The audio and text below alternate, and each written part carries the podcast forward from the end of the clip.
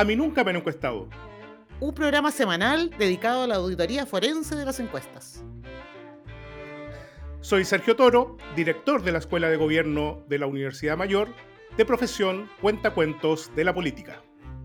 Soy Paulina Valenzuela, socia directora de Datavoz, de profesión Cuentacuentos, pero con números. ¿Cómo estás, Paulina?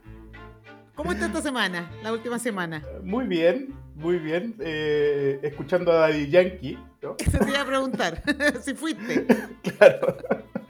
Fui de los que, fui de los que entré, entré a la mala. ¿Ah? Oh. No.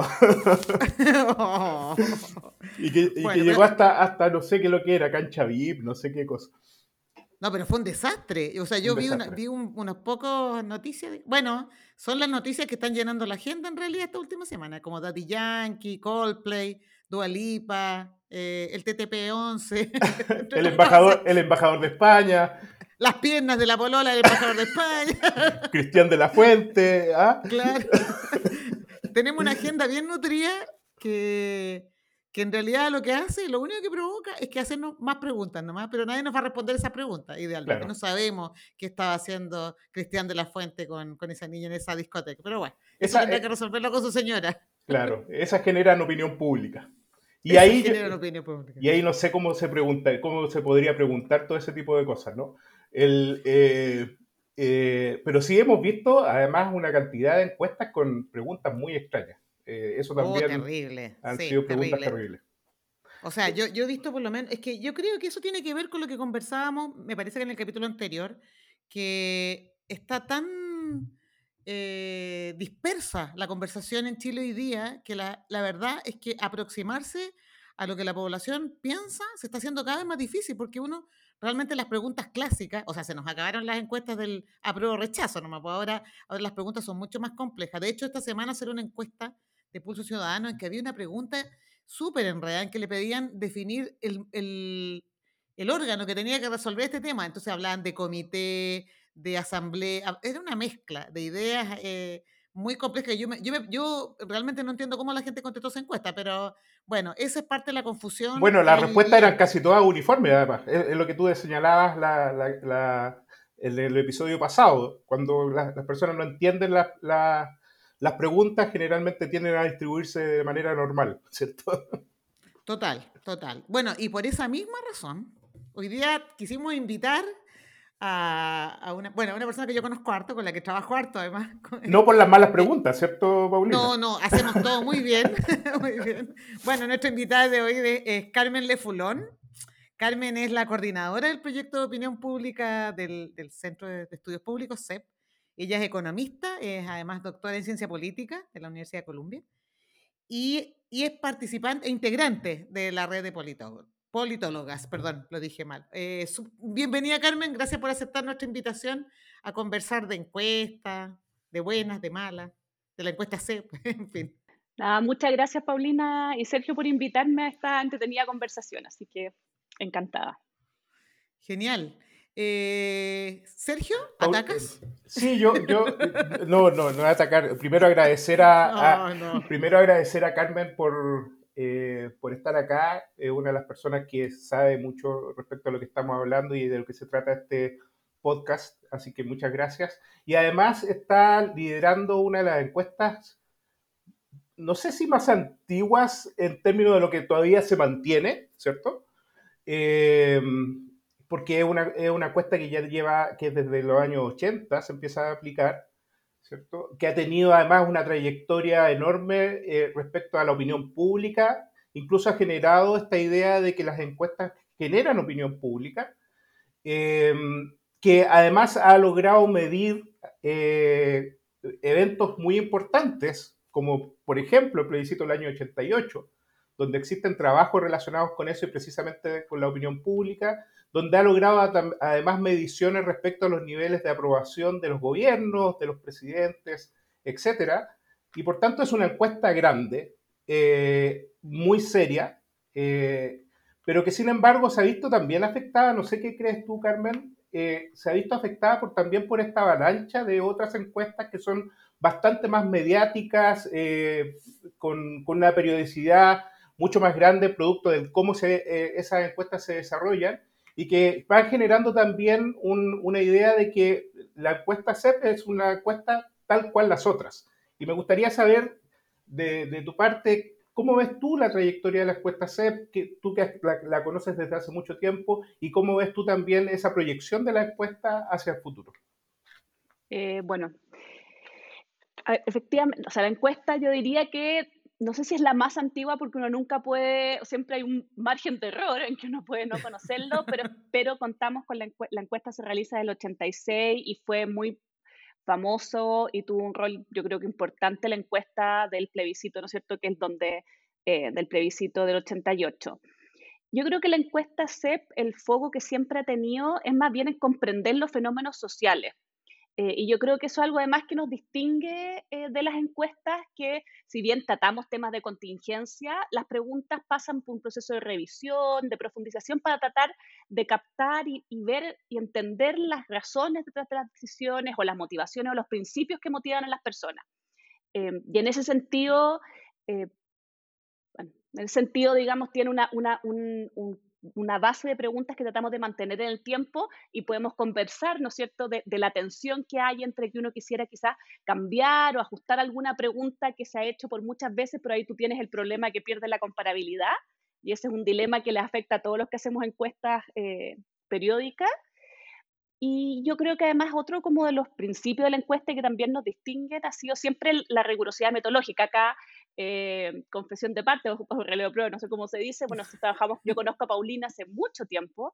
Eh, yo trabajé en el CEP antes de eh, irme a estudiar y de hecho antes de hacerme cargo de la encuesta y yo conocí a Paulina desde entonces, que ella siempre fue la estadística fundamental aportando y por lo tanto eso siempre ha sido parte como fundamental en el CEP, que es el rigor metodológico y que ha hecho, por ejemplo, que nuestros campos sean más largos, justamente porque tratamos de mantener la eh, aleatoriedad en cada una de las etapas y, eh, eh, y eso cuesta, digamos, en términos de tiempo, de supervisiones, etc. Entonces, ¿cómo?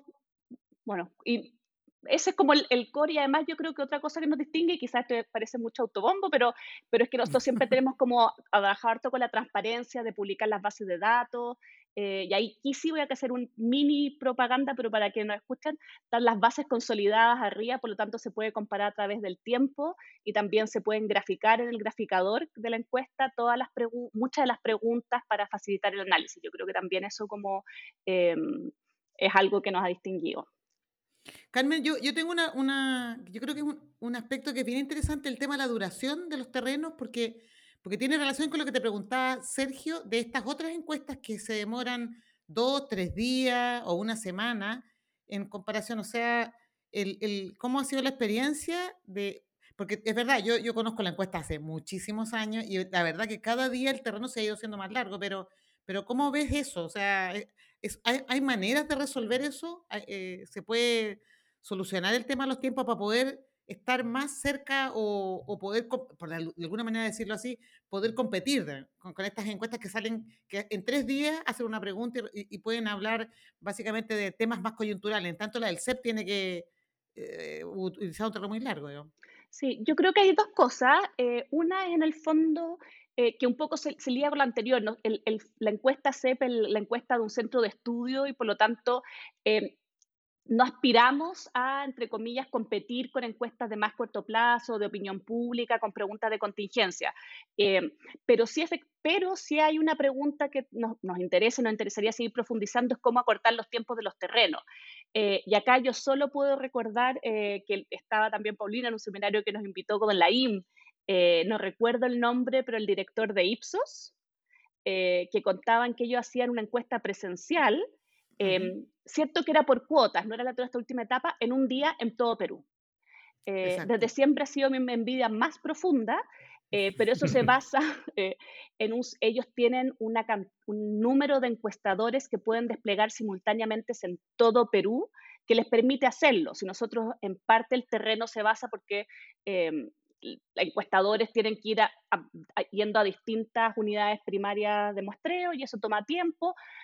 O sea, desde que si uno pensara el tiempo de una unidad primaria de muestreo, así como independiente, yo creo que podrían ser dos semanas si uno toma desde la primera empadronamiento hasta la, hasta la última visita. Nosotros volvemos varias veces.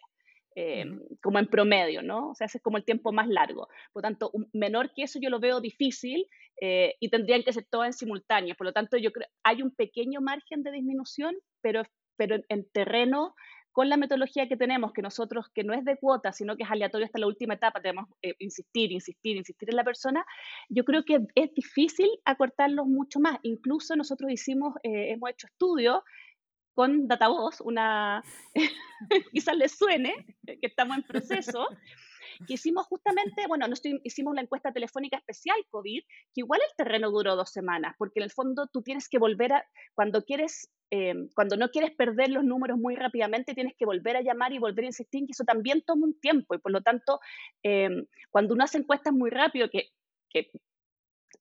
tienes que probablemente tener que votar los teléfonos y volver a insistir en cada uno de los teléfonos. Em, y eso también tiene ciertos desafíos en términos de eh, la tasa de respuesta y, el, y, el, y, la población a la cual uno quiere llegar. Entonces, eso.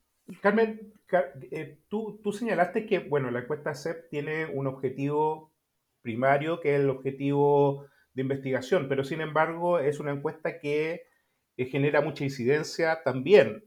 Eh, uno siempre piensa y se recuerda que cuando tú estás haciendo el, digamos, el anuncio de la encuesta, quienes están más pendientes de los resultados de esa encuesta son precisamente los actores políticos, eh, a los cuales generalmente se mide la encuesta, mide la encuesta ¿cierto? Eh, ¿cómo, ¿cómo, es ese proceso? Eh, digamos, por ejemplo, ¿cómo llega un gallo, no sé, un ministro un, un, o, un actor político a estar presente en las mediciones de, que, hace la, que hace la encuesta del CEP?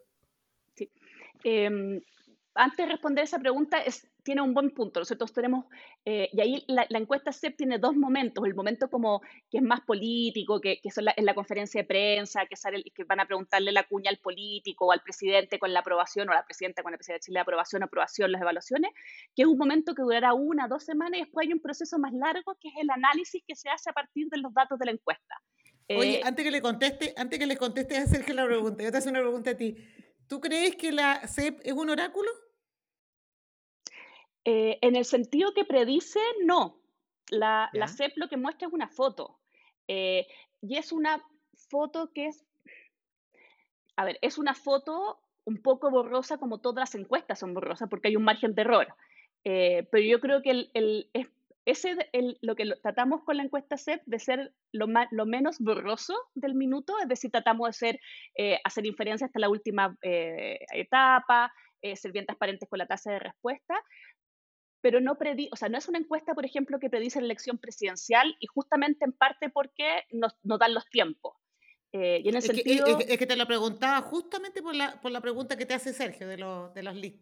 Y que, y que, dale con esa respuesta, pero que tiene que ver con esto de los personajes, porque yo sé que uno de los elementos que genera más ruido, más ruido digamos, en la conversación sobre la encuesta CEP quiénes aparecen en ese famoso listado, por ejemplo. Sí, sí, yo, sí, el, si uno piensa como predictor, no, pero sí yo creo que es una buena lectura del país en ese minuto, eh, sí.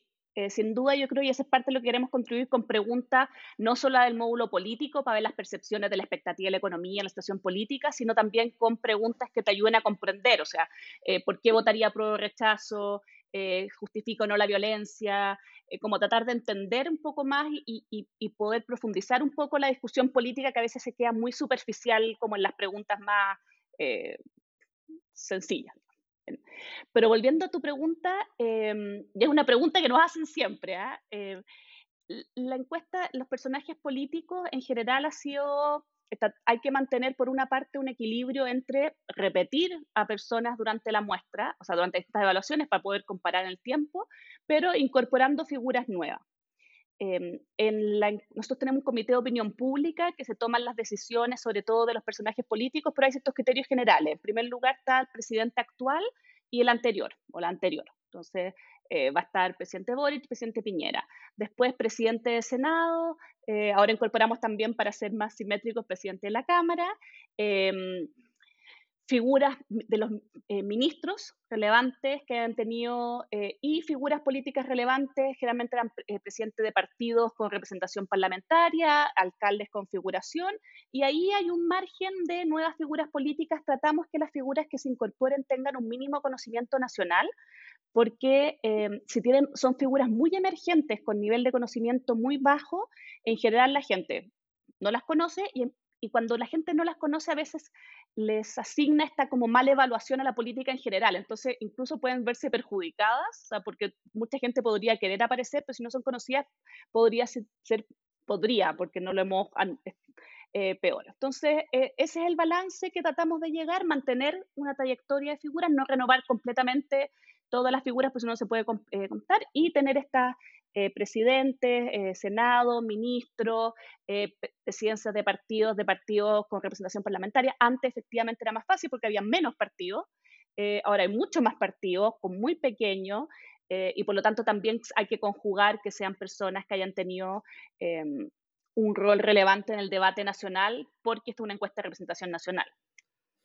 Claro, no, yo, te lo preguntaba, bueno, yo creo que también, porque lo hemos conversado con Sergio, que tiene que ver con el hecho como que en el valor que se le asigna a aparecer en ese listado, desde la lógica casi como que, que los están ubicando o, o, posicionando, por decirlo de una manera, digamos pero entendemos que las listas no pueden ser eternas, porque si no es imposible aplicar la encuesta. Sí, y tenemos una presión grande y eso quizás está asociado con la duración del terreno, eh, a tener que reducir cada vez más los cuestionarios, por lo tanto la presión es a reducir el número de personas que se evalúan para poder eh, mantener un cierto número de preguntas. Entonces, de hecho, eh, la tendencia y las últimas encuestas han tenido menos personajes políticos que las encuestas anteriores. Em, porque, y, eso va a tener que mantenerse el tiempo justamente porque tenemos una restricción ahora cada vez más que está asociada a la duración de la encuesta, a la dificultad del terreno, eh, de tener que ya nuestra encuesta antes de, 40, de 50 minutos ya eh, son muy difíciles de realizar y por tanto tenemos que cortar y eso es eh, como uno le corta un brazo, pues tiene que ir sacando preguntas. No, yo, yo, quiero agregar un dato, ¿ah? ah Sergio, ahí te doy la palabra. Quiero agregar un dato. Como yo partí con la encuesta hace miles de años en esto, eh, la encuesta originalmente duraba 21 días el terreno. Eran 21 días y hoy día ya está en el doble prácticamente. O sea, para mostrar un poco las dificultades que tiene hacer una encuesta con ese rigor, digamos, con el, con el, eh, que sea estrictamente probabilística, en fin, y una encuesta que antes duraba 45, 50 minutos y hoy día es más corta, o sea, todo está más difícil creo yo. Sergio. Sabes que precisamente sobre los cuestionarios quería preguntarte.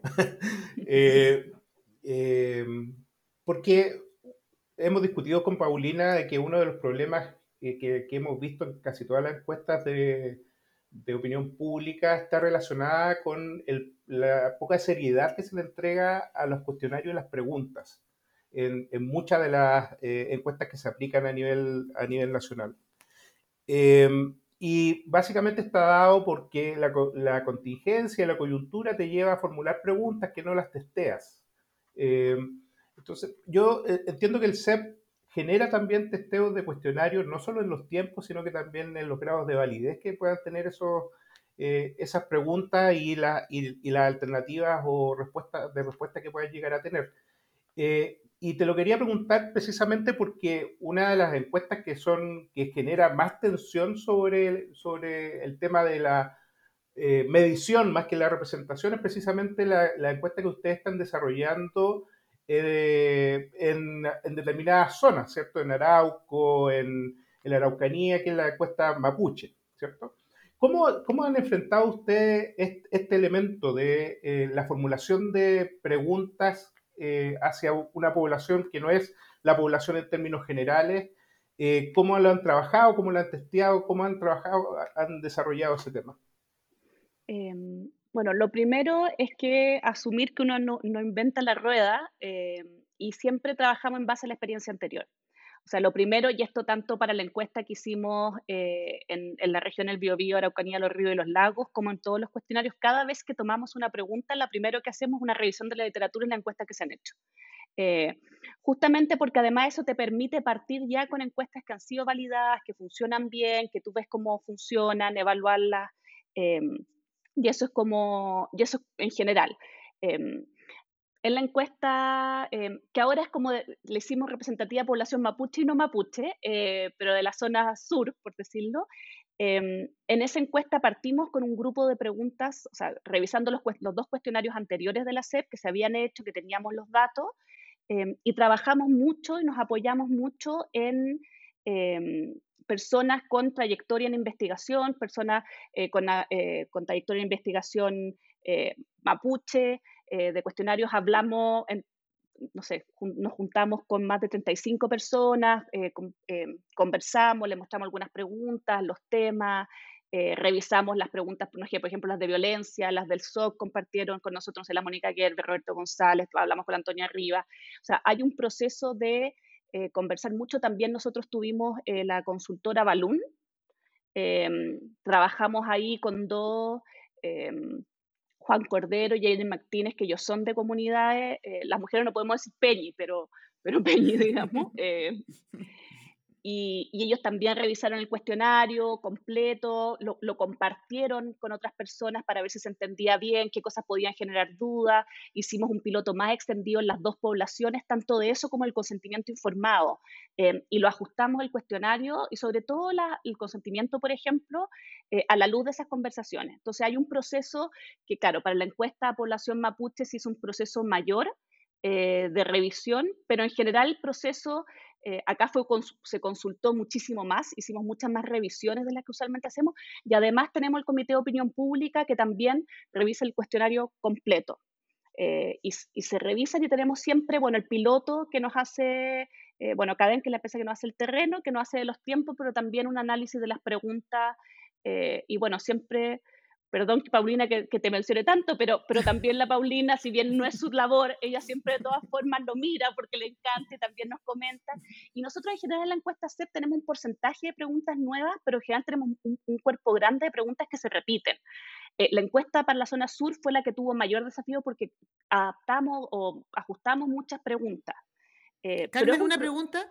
Eh, ¿Cuánto, cuánto, se ¿Cuánto fue el tiempo que se demoraron en armar ese cuestionario? En el caso del estudio, si tú dijeras, hay que, para llegar al cuestionario final, no sé, fueron meses, no sé cuánto tiempo meses. fue. A ver, habremos cuatro meses por lo menos. Ok. Eh, bueno, eso, esto está en la línea de lo que conversábamos también en la, la, sesión anterior con, con, Sergio, de que los buenos cuestionarios en general, y sobre todo cuando uno aborda temáticas nuevas, requieren de mucho tiempo de trabajo, muchas interacciones. Carmen, ¿y, críticas hubo? Mira, em, yo, yo, nosotros hicimos lanzamiento en el sur, eh, en Concepción, y estuvimos a full en eso. No recibimos, eh, o yo no recuerdo, para ser bien honesta, recibir demasiadas, muchas críticas de, los lugares en que uno hubiera esperado las críticas. Eh, o sea, los lugares clásicos en que hay críticas a, las, a la encuesta CEP.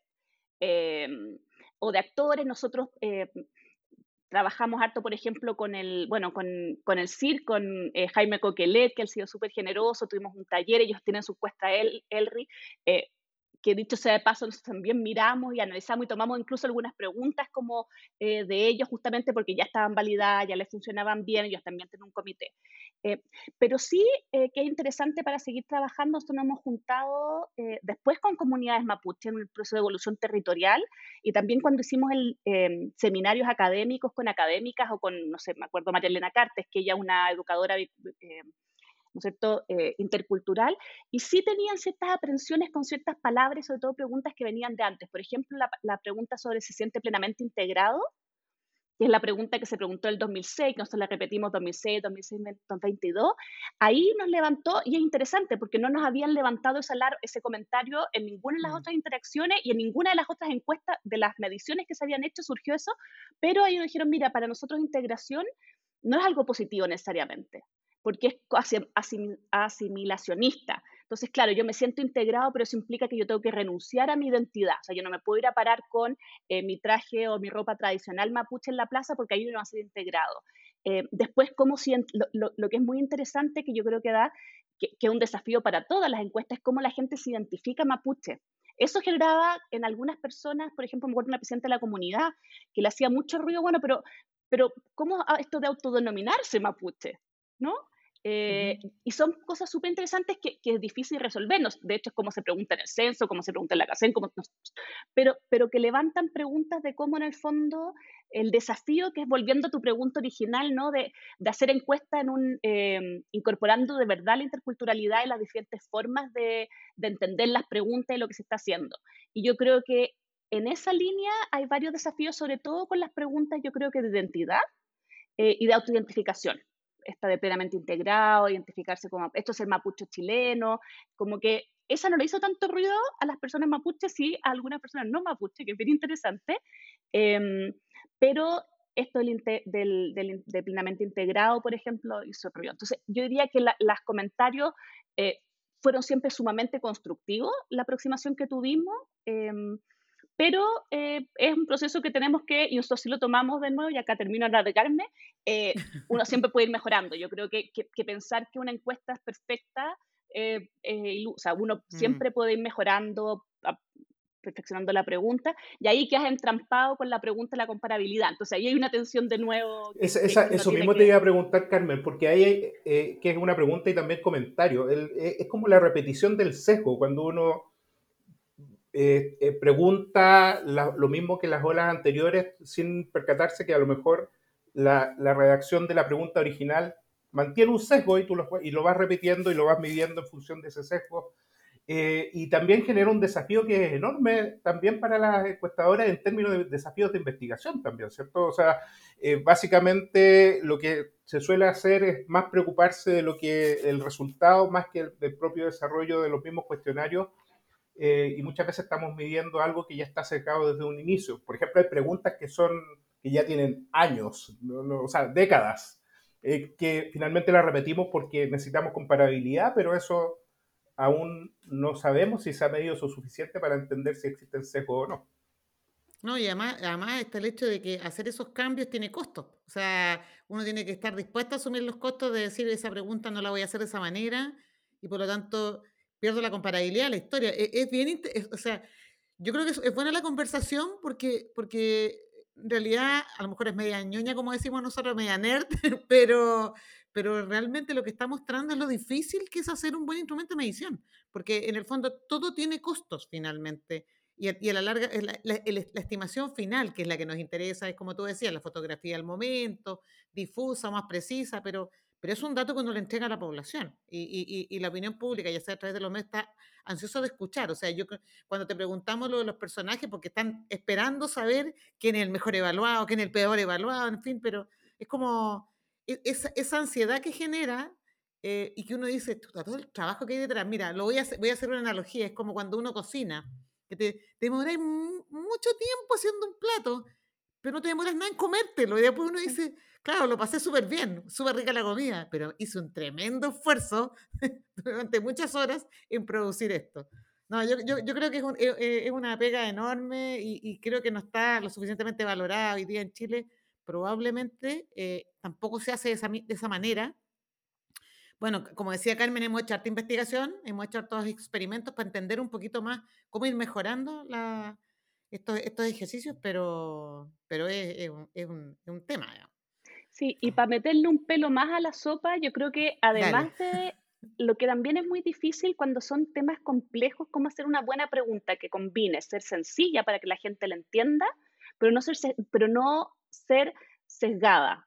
Eh, o sea, porque el, la, las mejores preguntas, o sea, para temas complejos, decisiones políticas, siempre es mejor poner como la atención o los dos principios en juego pero eso a veces te alarga la pregunta, la pone compleja, entonces a veces está la tentación de, de, ponerla como en simple, pero en simple te pierdes parte esencial que es la, la, la, que la persona tiene que decidir entre cosas complejas, como usted estaría dispuesto a pagar más impuestos, que, claro, en principio suena bien, pero, pero no tiene ni un costo, eh, o, o, o, mm. preguntas así, no, digo que per se sea mala esa pregunta, es una que se, no, o sea, habría que mirar, pero, pero hay, una, hay un desafío grande en cómo lograr eh, no sé, por ejemplo, cómo preguntábamos, volviendo a discusión de constitución, bicameral, no bicameral. Eh, pucha, es súper importante, pero tiene sentido a veces preguntar algo, y es, lo que ustedes decían, al final las personas no saben qué responder y responden como si tiraran una moneda, entonces tú ves como que fuera... Yo creo que ese es un desafío súper importante de, y que eso requiere tiempo. O sea, lo que yo me he dado cuenta que, que tiene tiempo, reflexión y que te lo vean ojos distintos. Eh, para que pillen esas cosas que a veces no los ves, como cuando uno hace un ejercicio matemático y no se da cuenta de su error hasta que otra persona lo ve o lo ve al día siguiente. Entonces, mm. ese desafío, yo creo que para hacer buenas encuestas, además que, em, no sé, a veces gente dice, no, pero yo escribo una pregunta, pero hay todo un mundo de investigación, de literatura, de gente que estudia cómo hacer buenas preguntas y, hay cosas de sentido común, pero hay cosas que es importante conocerlas y saberlas. Entonces, no es, requiere cierto tiempo, bueno, es lo que irían diciendo, pero, pero hay pero ahí hay una tensión que es difícil de cómo hacer preguntas sencillas, pero que logren capturar la complejidad de lo que uno quiere medir. Y eso es muy difícil. No, y hoy eh, día yo creo que más. Hoy día yo creo que más. Y hablando de tiempo, hablando de tiempo, estamos en tiempo.